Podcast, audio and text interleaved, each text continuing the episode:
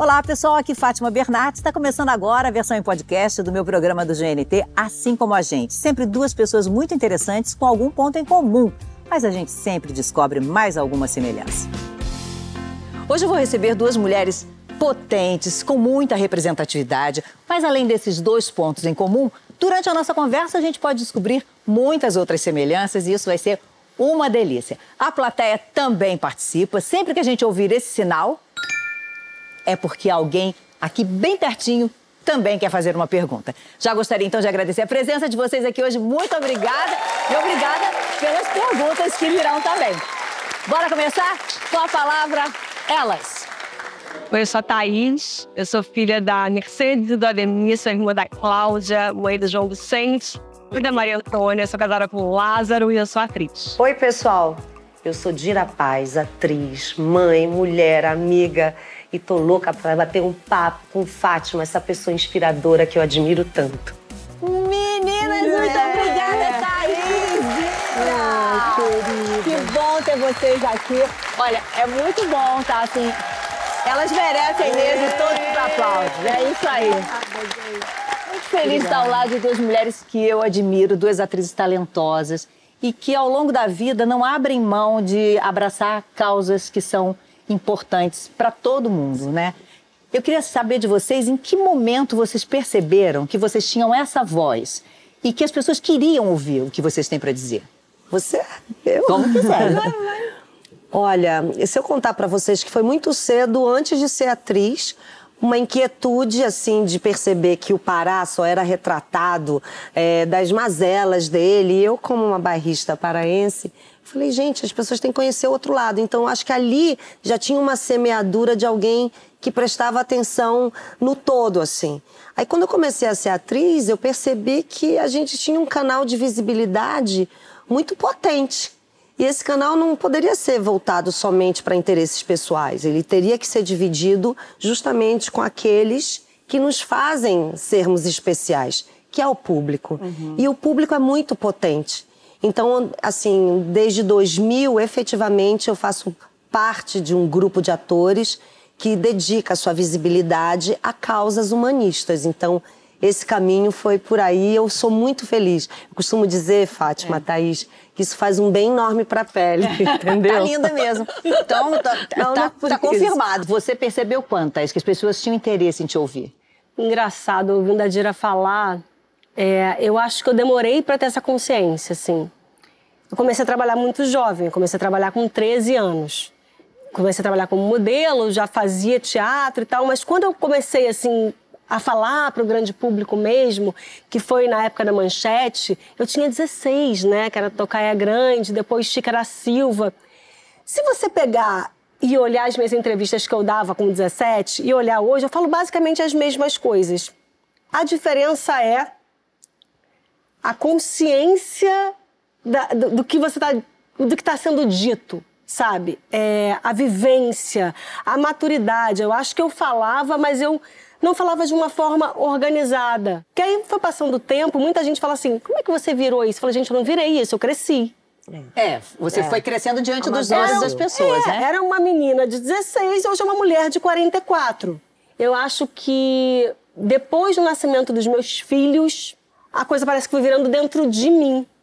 E não mais sei urgente, se... mais necessária? Eu acho que mais necessária, mas eu também não sei se isso coincide com uma internet potente, com a população negra colocando a sua voz, é, a gente se escutando, uma tomada meio que de consciência coletiva.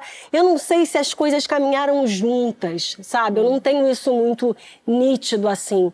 É, tinha um desejo meu de falar, tinha é, uma segurança em falar, um pensamento mais organizado, uma demanda de uma escuta também. Então eu acho que não consigo te dizer, ah, foi nesse momento que eu fiz isso.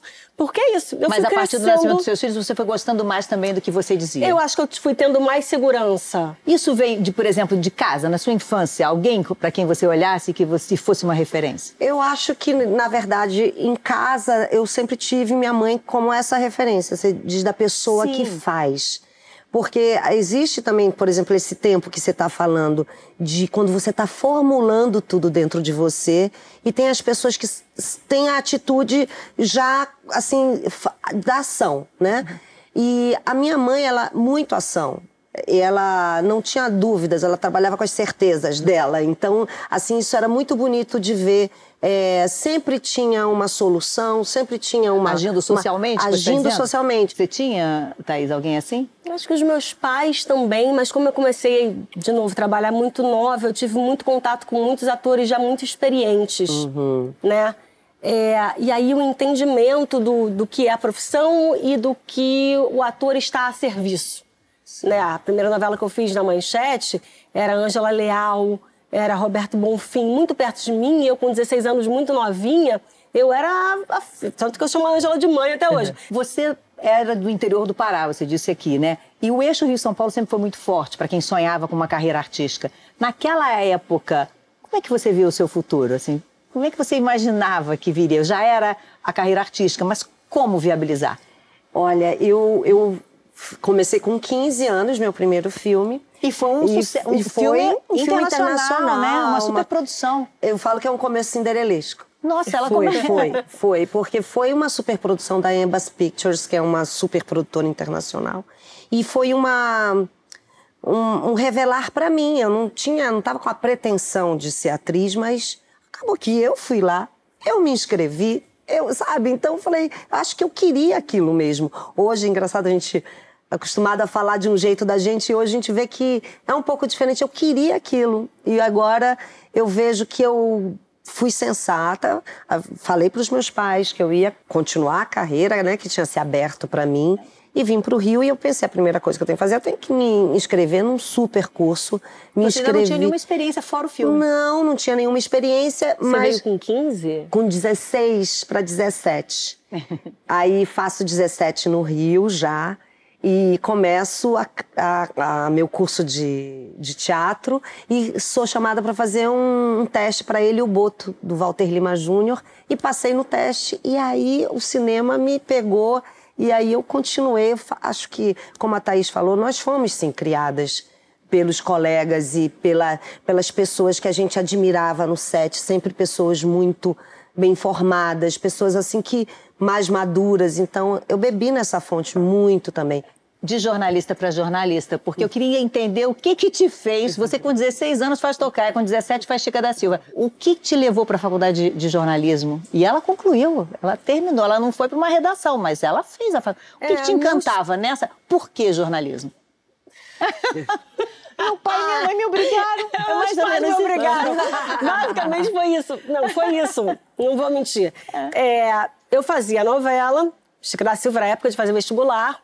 E o meu pai falou: olha, vai ter que rolar na faculdade. E não pode ser de teatro. Hum. Que ele falou: eu tenho. Ah, essa profissão é muito instável, você só tem 17 anos, você escolhe uma outra coisa. Eu falei: meu Deus, o que, que eu vou escolher? Aí eu estava entre letras é, e jornalismo. E aí eu escolhi jornalismo, mas durante muito tempo eu fiz as duas. Durante muito tempo eu fiz. Eu fazia jornalismo à noite e ia para Cal de manhã. Eu fiquei, levei uns dois anos, assim. Uhum. Na época, Cal não era faculdade, é, ainda não, era só o bacharelado. É, e aí chegou uma hora que eu não conseguia, porque eu, mesmo fazendo as duas, eu, eu nunca parei de trabalhar. Ela já era boa atriz, porque ela conseguiu dizer pro pai dela que jornalismo é uma carreira estável.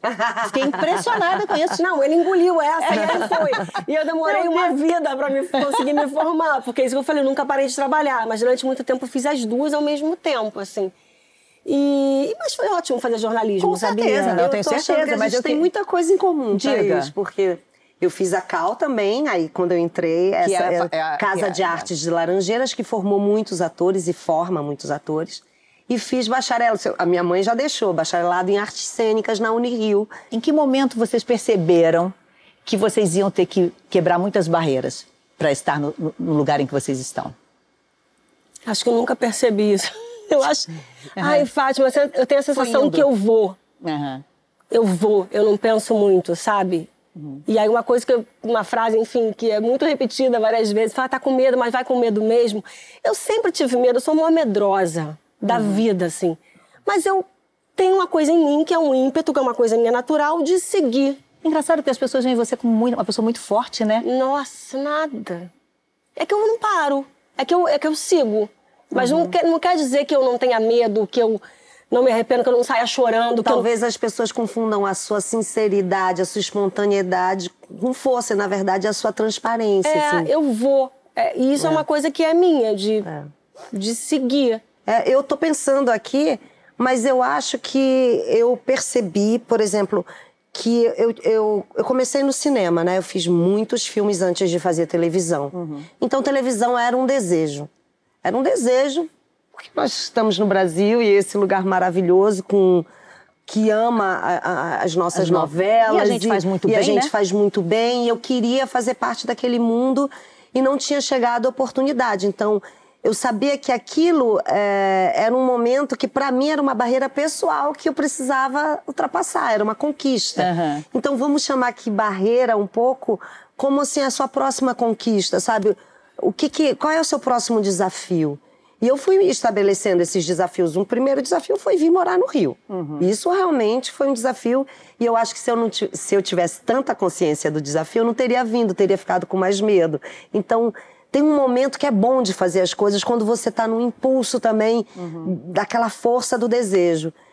Aí eu fui, assim, conquistando as coisas, eu acho, devido ao desejo, esse desejo uhum. de, de, daquela próxima barreira, na verdade, aquele próximo desafio que você não conquistou. Você tinha receio? Perdão, você ia falar alguma Não, eu acho curioso isso, né, das carreiras, assim. A minha é completamente contrário, né? Eu fiz muito mais televisão e muito menos cinema. E o meu momento de vida é justamente esse, assim, pra onde que eu vou agora? É. Poxa, já fiz tanta coisa na televisão, tanta coisa tão legal.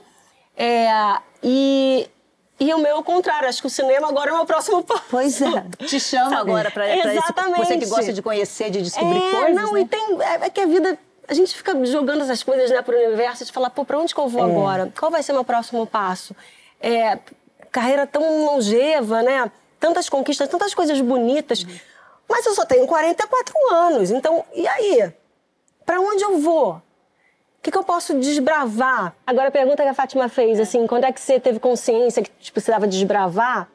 É, que eu falei, ah, eu, eu te ia, falo eu que a gente ia. vive num país preconceituoso. Sim. Você é uma mulher negra. E se você tinha essa consciência de que poderia ser muito mais difícil para você, em alguns aspectos? Eu tinha essa, eu sabia que era muito mais difícil, porque eu via, né, desde sempre, sei lá. Você não se via, na verdade, né? Eu não me via.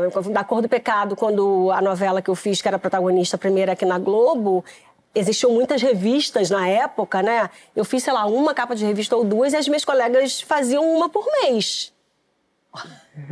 É. A e diferença a da novela era eu. Né? é, assim. Bom, então, então tá, é né? óbvio que eu não me via, né? Mas isso também eu fui formulando com o tempo. Chegou um momento em que as pessoas falavam assim: ah, é a primeira protagonista ali, ah, a primeira que, sei lá, apresentou super bonita, ah, a primeira negra que fez. Eu morria de medo disso. Você, falava, eu lembro de você dizer que você não queria ser a única. É, né? eu falava, eu não quero esse título. Eu não, eu não quero isso. Eu morria de medo da responsabilidade, eu acho. Conforme eu fui amadurecendo, eu falei: opa, esse lugar é um lugar de valor. Talvez depois do nascimento dos meus filhos, eu falei: chega uma. Ah, esse lugar, minha vida tem se desenhado assim? Por que, que eu estou fugindo disso? Se eu tenho é, muita carência desse lugar na minha formação, né, de mulheres, uhum. em que eu pudesse olhar e falar assim, ah, eu queria ser igual a fulana, a ciclana. Porque eu falo, eu queria ser a Zezé, a Ruth ou a Leia, todas elas eu tenho 44. Elas são muito mais velhas. Muito mais. Tinha um gap. Depois a gente teve a Isabel Filardes, a Maria Ceissa, mas mesmo assim a gente contava, tipo, numa mão, é, sacou? eu acho que eu posso... A gente tá... Tô achando tudo muito parecido. Porque realmente, o meu tipo amazônida, é. né? Também era um tipo novo. É um tipo que a gente não é comum de você, você não se ver toda hora, nesse né? universo que você está falando, né? Um universo midiático, um universo é, até de representatividade mesmo. E eu acho que nós somos bem pioneiras, assim, nesse, nesse lugar. E isso é uma coisa que eu me honro muito. De entender esse papel, é. né? Você uma vez foi alvo de um racismo muito agressivo nas redes sociais, mas foi no Facebook. E você deu queixa, mas eu me lembro que você deu uma declaração dizendo o seguinte: o meu lugar não são as páginas da polícia. Você não quis falar sobre isso, você falou: meu lugar não é na página de polícia, é no caderno de cultura, e eu não vou falar para dar espaço e voz para esses racistas. Acho que eu fiz o que tinha que ser feito É, Quis a punição, né? Fui lá no meu direito de cidadã, olha, estou sofrendo esse crime, dei parte, né? E mas também não quero viver disso, porque eu sou um artista. Eu falo, meu lugar é a página de cultura, a página policial é para eles, não é para mim. Né? O meu lugar é a página de cultura. Tanto que na época se falou muito. Eu fiz só uma declaração que eu botei no meu Instagram, na época, na minha rede social. É, e aí, a- todo mundo queria, muita gente queria falar comigo. Era o Jornal Nacional querendo falar. É, porque era, teve todos por era Thaís, todo né? mundo, Somos todo todos mundo Thaís. querendo falar. E a minha escolha foi não falar. Não. Sabe, a música do. do... Opa, tem uma pergunta. Boa noite. Meu nome é Diego. Oi, Diego. É, a minha pergunta é direcionada para a Thaís. É sobre uma experiência que eu tive, eu sou barbeiro também. E há uns anos atrás, uma mãe entrou com a criança para cortar o cabelo do filho. E o filho era negro. E o filho veio até mim e ele pediu para que eu fizesse um corte diferente nele. Só que na mesma hora a mãe interrompeu o filho e falou: Não, você vai raspar o cabelo porque o seu cabelo é ruim. E o que me chocou é porque ela era mãe. E provavelmente aquela criança ouvia aquilo em casa. E eu pude mostrar pra ele que o cabelo dele era bom o suficiente pra fazer o que ele quisesse fazer. E ele olhou pra mim como quem diz: pela primeira vez eu estou ouvindo isso. e aquilo me emocionou muito porque eu percebi que eu estava sendo importante na vida daquela criança. E eu queria saber de você o que, que você acha sobre essa educação dos pais pretos dentro de casa. É Diego, né? Diego. Diego, eu acho que a gente tem uma mudança significativa nos últimos anos, né? De aceitação, de tomada de consciência, de, pô, a gente. Olha, tem tantas mulheres aqui de black nessa plateia que certamente alisaram seus cabelos por muitos anos, né? E, e- e agora tem orgulho dos seus cabelos, né? Orgulho de quem, de onde a gente veio, das pessoas que vieram antes da gente, do que essas pessoas construíram e contribuíram para esse país. Mas acho que a gente tem que pensar também e olhar do, do que a gente é formado, né? Como a gente foi educado, como os nossos pais, nossos avós foram educados, né? Em relação à população negra. Todo mundo foi educado dessa maneira, que é uma maneira racista. Né? As pessoas estão replicando o que elas aprenderam em casa. Não por maldade, muitas vezes. Só que agora que a gente olha para isso e olha com um olhar crítico, aí a gente tem é, é, condição de recriar o imaginário da população preta. Né? Vai começar dentro de casa, mas é muito culpa também, assim. Falo culpa. Falo culpa é uma palavra triste, né? Chata. Vamos falar responsabilidade para a pessoa não ficar com a culpa. é, bom. eu acho que é muito responsabilidade, assim, da televisão, da teledramaturgia, do jornalismo, da publicidade, de recriar o imaginário da população negra. E de todo mundo, você vê que todo mundo pode. Ele falou, eu sou barbeiro e ele teve um papel Também, atuante. claro, mas tem porque ele tem consciência. porque- exatamente. Consciência essa que ninguém tinha antes. Então acho que a gente também tem que Na entender sua casa, isso. como é que é a conversa sobre cabelo? Na minha. Imagina! Minha mãe falava pra pentear esse cabelo, minha mãe até hoje, gente. Eu sou Thais Araújo, quando ela fala, ah, esse cabelo, hein? Ah, Thaisinha com esse cabelo. É, a minha mãe, a minha mãe alisa o cabelo Mas até e o hoje. neto? Ela fala pro neto e pra neta alguma coisa? Ou você. ou- ou- aí Amor, já ela, mudou? Ela já olha assim pra ela. a minha mãe também tem mãe. Porque se deixar, ela fala altas besteiras que eu considero besteira. Porque eu não quero criar os meus filhos com nenhum trauma em relação a que eles simplesmente são. A minha mãe vai me matar, que eu tô falando dela aqui. Não, Mãe, ela é maravilhosa. ela é maravilhosa. Ela, ela é, é fruto de um tempo. E eu converso muito com ela e muitas coisas ela entende. Muitas coisas, não todas as coisas. Mas, Thaís, do entender para o transformar tem um passo, né? E é- o legal, entender já é um primeiro passo. Respeitar que Sim. você quer usar o seu cabelo do jeito que você quer é o segundo passo. E o terceiro é transformar e achar lindo o seu cabelo do jeito que tá. Eu fui criada com esses valores e eu rompi com esses valores. E ser atriz me ajudou muito a romper com esse. Nem pode chamar de valor, né? Esses Preconceitos. preconceitos, né? A gente não pode nem dizer que são valores. E e- esse preconceito na minha casa ele foi quebrado muito pelo fato dessa, dessa possibilidade que a gente tem de conviver com a pluralidade, a diversidade. É impossível não vacilar. É. E a gente vive para aprender. E nós, mas eu admiro muito a nossa geração, puxando uma brasa. Não, vocês são mais novas, gente. Não, mas eu incluo você porque você é uma pessoa conectada com a realidade, com o dia. E claro que você faz muito parte disso.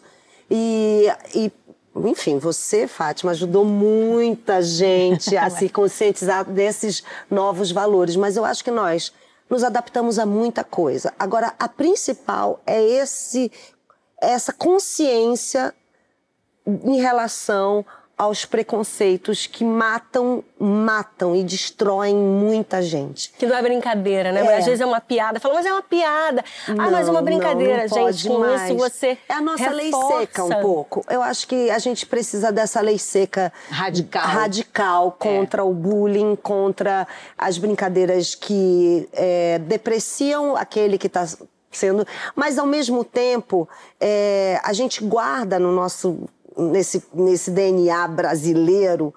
A gente consegue, e eu, isso que eu estou transformando, estou tentando transformar muito, porque a gente vai ficando mais velha, a gente dá conselho. A gente dá conselho.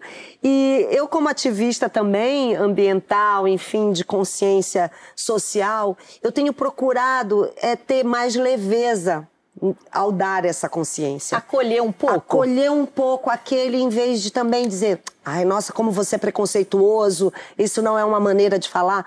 Porque é isso, a gente está vivendo essa transição e a gente tem que ter tolerância na transição. E eu acho que agora o que a gente precisa mesmo é dialogar sobre tudo. Conversar, Co- conversar. E, e ouvir, E- né? e Porque ouvir. a gente tem que ouvir também uma a outra. É tão legal quando a gente consegue sentar assim e ouvir e, e, e ir pensando. Pois não. Gente, pra que casar com 25 anos? Eu não me arrependo, porque o meu casamento é muito bom. Essa frase é minha. Só que eu sou nova. Então, podia ter dado mais por aí, sabe? Thaís, você falou isso numa Podia. entrevista, mas o mundo caiu na sua cabeça. Mas eu nem vi. Mas se fosse um homem falando isso?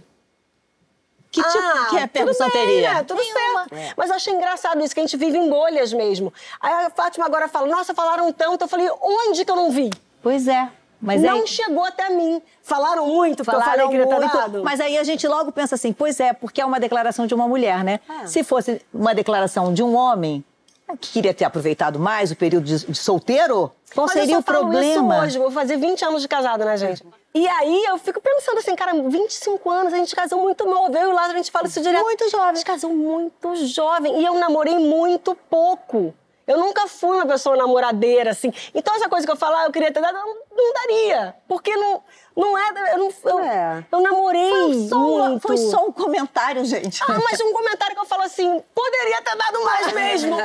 Deveria ter dado muito mais. Deixa eu só- Entendeu? Deixa eu só agradecer a atriz Pamela Moraes que participou aqui com a gente. Obrigada, viu, Pamela, pela participação. Boa noite, Fátima. Eu sou a Alessandra Alves, assistente social do Departamento da Cidadania da Portela. É para você. Amor. Como você vê a mulher periférica hoje, mediante né, a tudo que a gente sofreu né, das mazelas das políticas públicas? Olha, Alessandra, as mulheres periféricas são a base da nossa sociedade. Então, o que é que eu vejo agora? Eu vejo uma necessidade urgente dessas mulheres ocupando os cargos legislativos, executivos e judiciários. E eu acredito, Alessandra, sem querer parecer assim uma coisa romântica ou poética, que são as verdadeiras heroínas contemporâneas. Então eu encaro, mas assim, eu não eu gostaria que a gente conseguisse com discussões mais amplas, e isso só acontece politicamente mesmo, é que houvesse políticas públicas direcionadas para essas mulheres A que a partir gente, da escuta dessas a mulheres. partir da escuta dessas Se mulheres. você não é ouve, isso. você não sabe o que, que elas É. precisam, porque você acha que sabe, né? Eu acho que é muito importante a gente também, como esse universo feminino que sustenta grande parte das famílias brasileiras, serem ouvidas e recontarmos a nossa história a partir da nossa ótica agora. Muito bom. Bom, a gente vai pro intervalo. Obrigada, Mas gente. tem muito mais papo com a Dira, com a Thaís. A gente vai falar de namoro e casamento e também de algumas perdas. Estamos de volta com a Thaís Araújo de Dira Paz. Seus muitos pontos em comum. Eu pensei que eram só um ou dois, mas tem muita coisa, né? Entre eles, a alegria com a maternidade. Dira mãe, Inácio Martim, você do João, da Maria. É, Como é que vocês acham que estão saindo como mães? Que notas vocês dariam para vocês? Ai, eu acho que 8,7. Nossa, tá passando com louvor, tá ótimo. É, eu Ai, acho que não, nunca é como a gente quer, né? Assim, mas eu, eu assim, eu acho que eu, eu conquistei isso num momento que eu achei que eu não ia mais ser mãe e de repente foi aconteceu naturalmente com meu marido. Eu já tinha 38 anos, então para mim foi uma experiência assim que eu achava que já não ia acontecer comigo, mas é um é você reaprende, você tem uma segunda chance de viver. Eu sou amiga, mas sou mãe também, então eu quero que vocês tenham intimidade, contem comigo para tudo. Eu quero ser aquela mãe que, as, que, que, os amigos se sintam à vontade em casa. Mas eu gosto muito da, da do respeito mesmo, assim, sabe? É, Tem uma hora então, que alguém manda, né? É todo é dia eu passo pelo porteiro e peço pro Martim dar bom dia e boa tarde. Todo dia. Ele agora a semana passada ele começou sozinho. Uh, aí eu parabéns, assim, Martim! Obrigada, Martim. Muito bom! Ai, eu, quando ele deu antes de mim, eu falei, ai, consegui. Você, Thaís? Nota? Nota que você dá pra você. Ai, gente, acho que eu dou bem seis. Menina, assim, eu me cobro muito. muito exigente com você. É. Não, eu sou, eu sou. Eu acho que a maternidade demanda muito, né? Demanda muito. Ontem eu falei pro Lázaro, eu falei, cara, como é que uma mãe que não tem ajuda dentro de casa consegue trabalhar, hum. cuidar da casa, cuidar dos, dos filhos. filhos? Como é que consegue fazer tudo isso? Vocês têm parceiros que participam eu ativamente? Tenho. Eu tenho uma cúmplice e tenho parceiros. Eu falo, Janjé é minha cúmplice. Eu também tenho uma hum. pessoa que está. Porque as ausências, né, Thaís, do trabalho. Eu tirei aquela. Tirei. Quanto? Eu só tirei 1,3. Eu acho que eu vou deixar 8 a minha nota. Eu vou tirar Ai, não, eu 6,5. Eu queria ser. Eu queria ter. Ah, eu queria ser melhor, assim. Eu me cobro muito, eu queria ser melhor. Óbvio, a maternidade tem as suas alegrias, imensas. Nossa. Abriria a mão de maneira alguma. É, meus filhos, a maior transformação que eu tive na minha vida foi através da maternidade. Parece que a maternidade me colocou no chão. Sabe, fez ser a cidadã que eu sou hoje. Eu melhorei até como atriz depois de ser mãe. Ah, maternidade é, é maravilhoso. Meus filhos me mudaram muito. Mas eu não vou dizer que não é trabalhosa, cara. Ah, é, é insistência, persistência, é. paciência, né? Tem um é. monte de ência aí pra é gente... É muito trabalhoso. E eu não sei se eu consigo alcançar esse lugar. Essa média 8,5 e sua Cara, 8. Eu já baixei eu falo, 8, não, eu já gente. baixei pra 8. Mas me diga uma coisa, vocês duas tiveram perdas antes desse, dessa tão desejada maternidade. É, o que, que ajudou nessa reconstrução? Quer dizer, de ter perdido algo que vocês queriam tanto e de enfrentar e de tentar continuar tentando? Eu acho que uh, eu, eu, uma das co primeiras coisas que me fortalecem é pensar, eu não sou a única e não fui a primeira. Então, se outras pessoas conseguiram dar a volta por cima, eu sempre busco assim um amparo naquele naquele, naquele exemplo de que alguém que se superou, que entende que que você não é uma exclusividade sua. É. Eu vou no sofrimento, mas eu gosto também de me proporcionar a superação. Então, eu não gosto desse lugar do que, que continua no mesmo lugar. Eu sou uma boa pessoa para romper ciclos, e principalmente ciclos que são tristes. tristes. Eu tento vivenciar aquilo, esgotar aquilo e partir para um novo momento. Já saí da maternidade falando assim, eu quero ter outro filho. Só que quando eu saí, eu na sequência assim, eu fui chamada para fazer é, Cheia de Charme. E aí eu botei o Jill novamente. E quando eu tirei, consegui engravidar e eu perdi. E eu fiquei bem frustradinha, assim, porque eu falei, ah, eu queria que fosse. Mas também é isso que, que a Dira falou. A minha, bom, minha irmã é gineca obstetra, né? Então ela falou assim: olha, é mais normal do que a gente imagina. imagina. Muitas mulheres perdem filhos. Você é muito jovem, você vai conseguir, vai tentar de novo tal. E exatamente um ano depois eu estava grávida da Maria Antônia essa coisa das perdas, elas abatem a gente, porque Abate. vem... É frustrante, é né? É uma frustração. É. Eu, eu, eu, eu, tive, depois do Inácio, que foi, aconteceu, natural, aquele momento lindo, é, ué, parei de menstruar, deixa eu fazer um exame, tô grávida. É lindo esse ah. momento, é muito lindo essa... É, quando chega a notícia e você deseja, é, aquele é um dos momentos mais lindos da minha vida. E depois eu tentei fui tentando, diferente de você, eu já não estava tão jovem. Eu demorei para perceber que seria mais difícil me, e tive três perdas. Não é fácil. É, né, eu falei aqui superando. E uma das que para mim foram mais difíceis que eu sempre sonhei em ter filhos gêmeos, eles eram gêmeos naturais e perdi também. Mas depois, gente, vem. Quando vem, né? Quando vem, tudo supera e aquilo fica como se fosse o caminho para chegar esse foficho ca cacheado que eu tenho, que é o Martim, entendeu? Que é, e aí a gente esquece um pouco a dor. Vamos falar um pouquinho do início. Eita. Daqui a pouco eu falo, gente. É que alguém mais quer falar, eu tenho que dar a voz, né? Ah. Oi. Boa noite, Boa me chamo noite. Amanda, é, eu sou do PVS Dona Zica, sou estagiária lá no Museu do, na Mangueira, né? Olha! E a minha pergunta é para Thaís.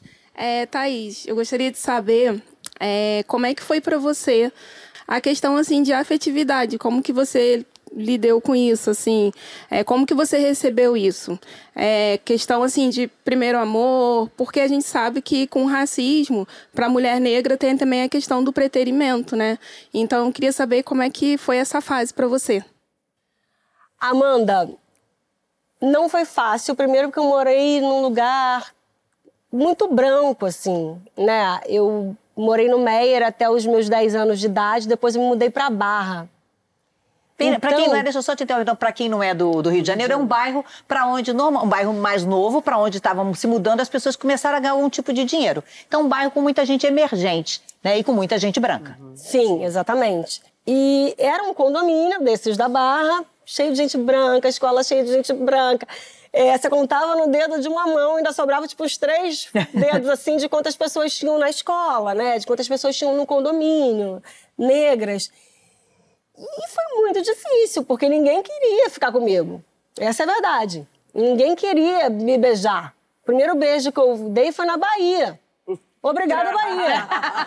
Na verdade, não foi à toa que eu casei com o baiano. É, primeiro beijo que eu dei foi com 14 anos em Porto Seguro, numa viagem que eu fiz com meus pais e com uma amiga minha, Bonito, com a Flor. bonito, bonito. outro menino negro da Bahia, chamado Elvis. Amo esse nome. gente, bem Elvis. romântico. É, vejo amigas que têm filhas, de, filhas negras de 14, de 15, de 16, que falam, cara, é a última a beijar da sala. Ainda não beijou, a única que não beijou. Tá aí, ainda. O que eu vivi, não sei quantos anos atrás, ainda está muito presente, né? Porque o início da, da Thaís com Lázaro. Eu vou contar esse bafo. É, eu fofoca. quero ver. Vamos ver. Eu era noiva. Aí diz ele Ah. que falou pra Bruno, falou assim: eu vou. Eu achei essa menina, vou casar, com, vou namorar e ela vai durar. Tô achando muita coisa de novela, mas diz ele que, que falou isso. É, o que aconteceu? Ele mandou um buquê de flores pra mim. Aqui. Tem uma floricultura no Projac que ajuda muita gente, tá? Ele mandou um buquê de flores, escrito toda a minha admiração, Lázaro Ramos.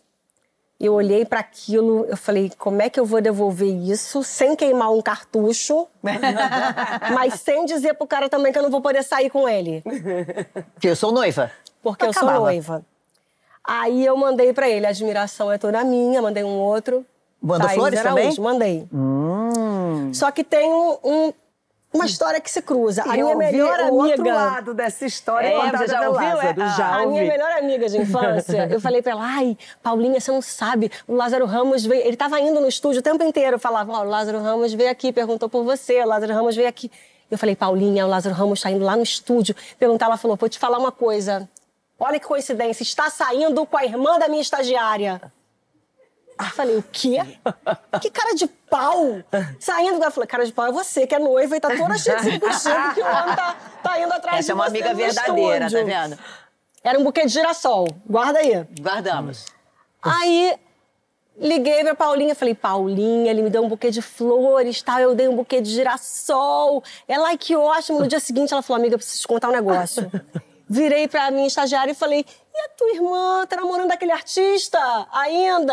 Ela falou, não, não é namoro não, eles saem assim de vez em quando. Sabe que ontem ele foi muito fofo? Ele deu um buquê de girassol pra ela?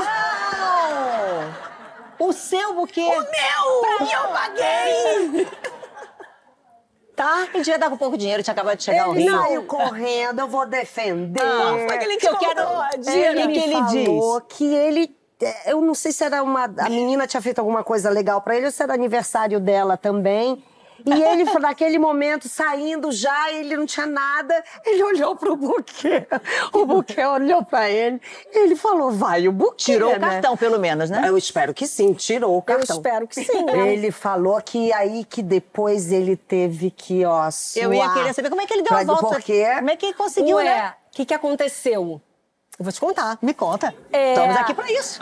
Eu fui apresentar um prêmio e a Paulinha de novo, gente. Coitada da Paulinha. A Paulinha sentou do lado dele no prêmio. É. E eu tava apresentando, ela mandou uma mensagem e falou: tô sentada do lado dele, ele tá com a roupa tal, tal, do lado esquerdo do palco tal. Falei, tá bom. Aí depois teve a festa do prêmio. Aí eu falei pra ele, obrigada pelas flores. Aí ele. Ah, gostou? Eu falei, gostei. As minhas, inclusive, elas devem ter ficado lindas na casa. Falei o nome da, da moça. menina. É. Aí ele fez assim, ó. eu falei o nome, né? Senhora. Aí ele falou, não, esse aqui, eu falei, podia ter devolvido pra mim, né? Já que eu paguei. Meu Mas tudo Deus bem, do céu. passou adiante. Aí, amor, aí a gente Gamou. casou. e Aí casou, tá- tá. E aí a gente casou e tem dois filhos, estamos 19 anos juntos. É isso. E você começou como? Ai, Ela também namora hein? um editor de fotografia, Nossa, na época foi. também traba- trabalhando com você. Desde o primeiro momento que eu conheci o Pablo, que foi de uma maneira muito inusitada, a gente estava fazendo Amarelo Manga, do Cláudio Assis, um, e era o ano 2000, em Recife, nós estávamos no Alto Zé do Pinho, que é um bairro, um, um bairro alto mesmo, e era um domingo, e eu cheguei e eu, causei uma certa comoção e atrapalhei um pouco a filmagem. Era um calor, era, era muita gente, era um domingo, todo mundo ouvindo música. Aí eu comecei a atrapalhar, porque as pessoas queriam autógrafo. Me pegaram, me jogaram dentro de um caminhão e fizeram assim. Vrau, fecharam. Aí eu virei, né? E já achei Pablo lindo, mas eu achei baby, né? Baby, porque ele é mais era novo que mais jovem do que eu. 10 anos, e aí eu falei, gente, que baby lindo. Mas eu falei, não, não, não, não, e esqueci aquilo. E aí fui à praia, tava com minhas amigas na praia, e olho pra trás, eu não via ele há muito tempo, assim. Quer dizer, eu não via aquelas pessoas do filme. Virei, ele tava na praia em pé, assim. Falei, ai, chegou minha hora, vou lá. Ele já cresceu, né, gente? Aí eu.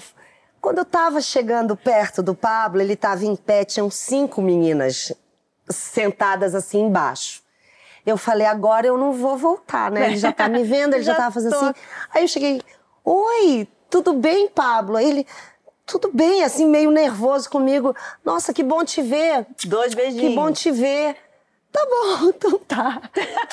Aí eu só foi isso e voltando eu pensei agora todo mundo vai olhar pra minha bunda, gente, pelo amor de Deus. Elas vai vão me voltar, acabar. Quem vai volta. Eu falei pra que que eu levantei, enfim. Enfim, corta. Aí fui fazer um filme. Fizemos o filme inteiro. Quando foi se aproximando do fim, eu fui liberando uns olhares, né, gente? Um- umas tensões, os olhares. E ele fala que, que ele fala, eu acho que ela tá me olhando. Ele, você acha que é comigo mesmo? E até que um dia, assim, é, no último dia já da filmagem, mandei uma mensagem pra todo mundo e mandei pra ele, olha, só pra ter o contato, pra gente se falar, um beijo, adorei trabalhar com você. Ele falou, peraí, peraí, peraí. Eu tinha ido, a gente tava todo mundo reunido embaixo, eu tinha ido em cima no restaurante, terminar de mandar a mensagem. Aí eu falei, não, era só isso, já estava no final. Aí quando eu abri a porta para sair do banheiro, quem estava lá? Ele. Aí. Olha, a gente vai ter que ir pro intervalo agora, mas na volta, a gente vai fazer um- uma paradinha. A gente volta com mais Thaís e Dira e uma dica preciosa para um relacionamento duradouro, não é? A gente não ouviu isso aqui da- dela? foi, foi, a eu gente tem que compartilhar. Vamos compartilhar isso. Não sai daí não, a gente volta já já.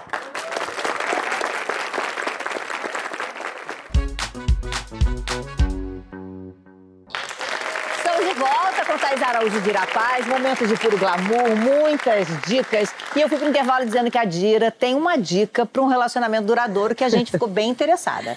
E a Não. plateia também logo falou, a gente quer saber também. Todo 31 de dezembro, quando dá meia-noite, a gente se olha nos olhos. Eu pergunto pra ele: mais um ano? Ele fala: mais um ano. Nossa, e aí a gente firma aquele próximo ano. É um compromisso de amor que eu acho que você não se prepara para os 18 anos. Você se prepara para o próximo ano e a cada ano você se renova, sabe? Ano Você- novo, meia-noite, amor, já não tá no estado normal. Pode ser que a pessoa Não responda o que você não quer. responda, eu fale só, ah, tá bom, tá, tá, meia-noite. Não, Vou mudar é. pro dia, um dia, um dia qualquer. É, não, eu acho Mas que eu tem que achei o marcar. aniversário de casamento, eu acho legal. Achei também mas legal. eu É, eu acho, porque é uma maneira de você não dar peso ao tempo, né? E é como se você re- É renovasse quase aquele... aquela, aquela técnica do ou do narcóticos ou dos alcoólicos anônimos, é é só por hoje. Vocês falam, é por mais um ano. Por mais um Então vamos ano. fazer o melhor possível por mais um Exato. ano. E é isso, isso traz frescor. Não traz o peso do tempo. Acho Ah. que é uma dica só pra. Aplausos para a Pra- dica. pra- pra Nossa renovar consultora a sentimental. Eu adorei. Eu vou, eu vou- isso eu vou adotar mesmo. Vou incorporar também. renova. Acho que é bem bacana, bem bacana.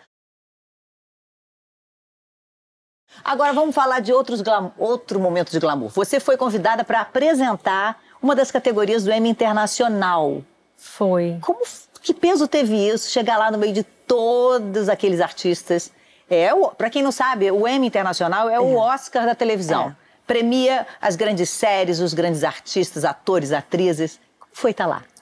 Então, Fátima, toda vez que eu tô nesses lugares muito imponentes, assim, sei lá, um tapete vermelho de cane, um negócio desse, toda vez que eu tô, eu lembro de onde eu vim.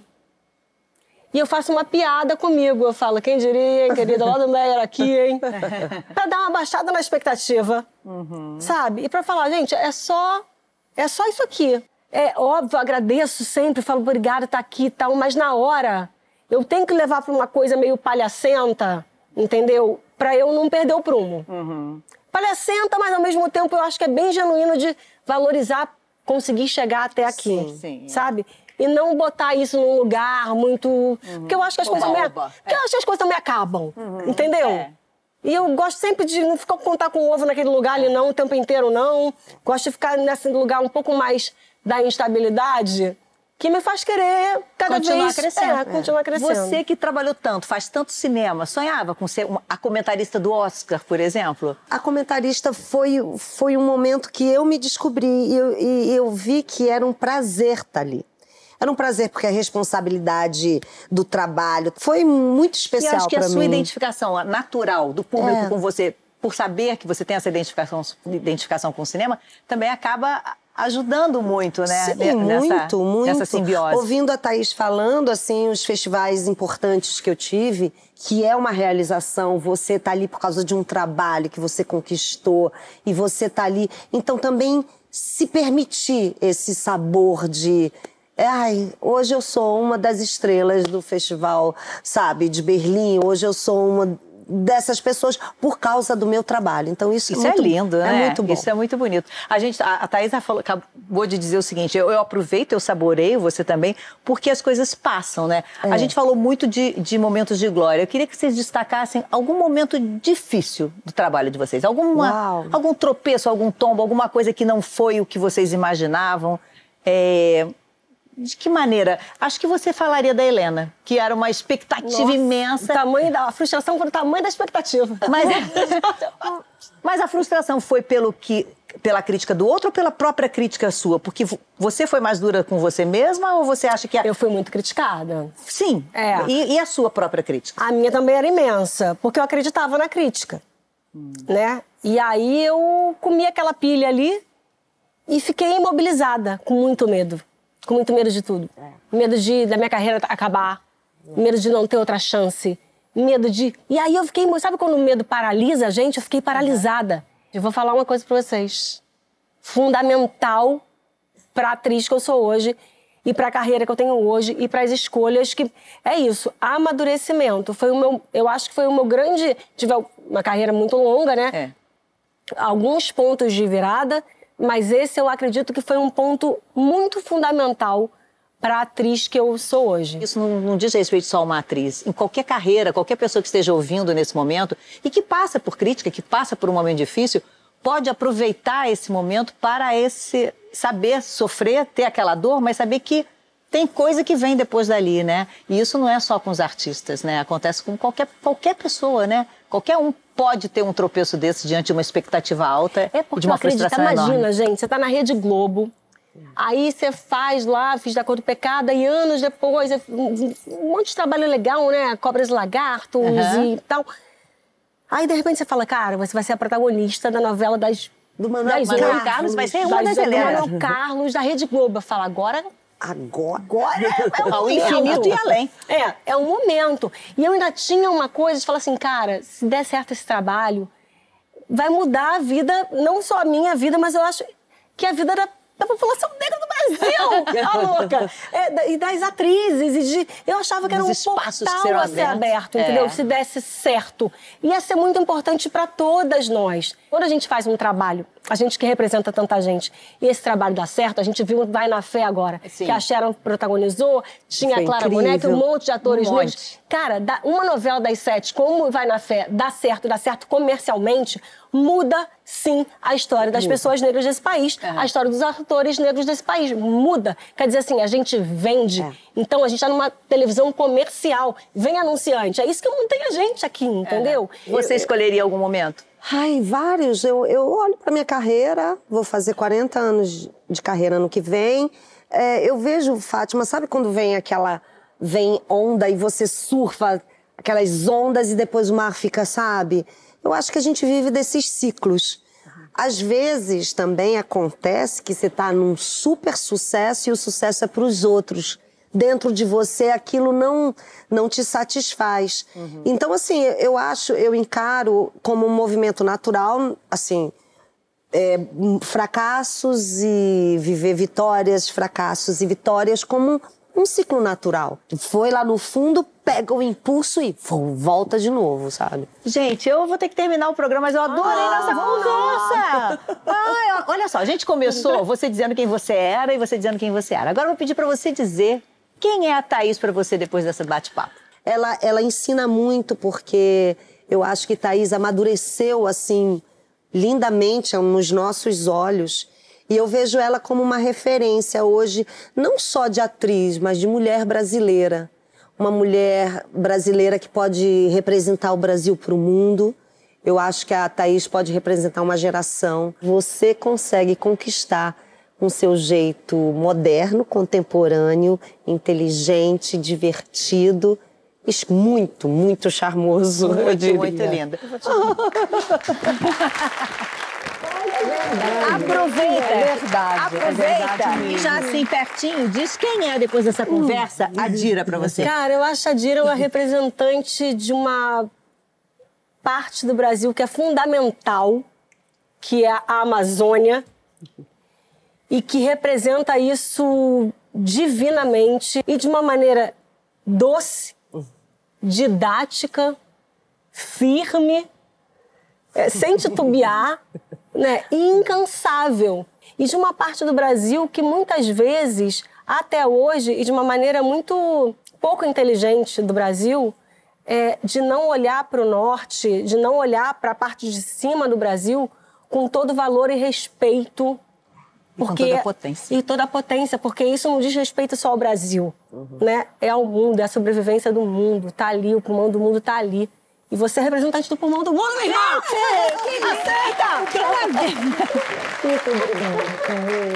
Obrigada. Gente, adorei estar aqui com vocês, viu, gente? Muito bom mesmo, foi uma delícia. A gente faz esse programa porque a gente acredita muito no poder da conversa. E eu saio daqui mais uma vez com a certeza de que vale muito a pena a gente ser quem a gente verdadeiramente é, com as nossas semelhanças e com as nossas diferenças. Muito obrigada pela companhia. obrigada. Muito obrigada por estarem aqui. daqui mais inteligente gente. Gente, muito obrigada por estarem aqui. Para você que nos assiste, um beijo muito grande. A gente está de volta na próxima semana. Até lá. Tchau, tchau. Obrigada. Tchau, gente. Até lá. Vamos